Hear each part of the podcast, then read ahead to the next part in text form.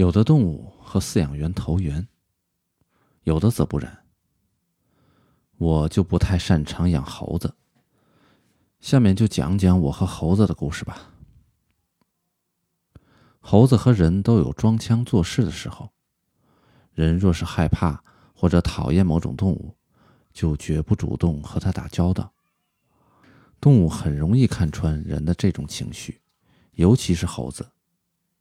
只要人稍有胆怯，他们立刻就会发现；而如果流露出喜爱的情绪，或者显出强势的气场，猴子同样一清二楚，以此决定与人的相处方式，真是聪明极了。这个饲养员难对付，这家伙没什么本事。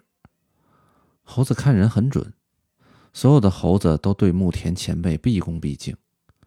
他明明只是路过，猴子就会摆出“嘿，打扰您了”的样子。给猴子搬家或做治疗的时候，饲养员一般都是徒手去抓的，用网罩住猴子，再把它们从网里捉出来，太费事儿了。这种时候，牧田就非常厉害。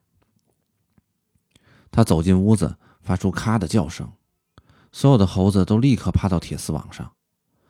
牧田用一种。固定猴子的方法抓猴子：左手擒住猴子背在身后的爪子，把它们放在袋子里。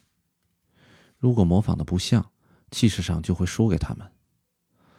我曾咔的大叫过，谁知猴子叫的比我还大声。受到惊吓的我根本没法再抓住它们。但渐渐的，我也能战胜并抓住猴子了。要想战胜恐惧，就要忍耐。哪怕装腔作势，也要显得自己高猴一等。当然，还要得到前辈们的认可。我觉得，正因为年轻，才更要无所畏惧。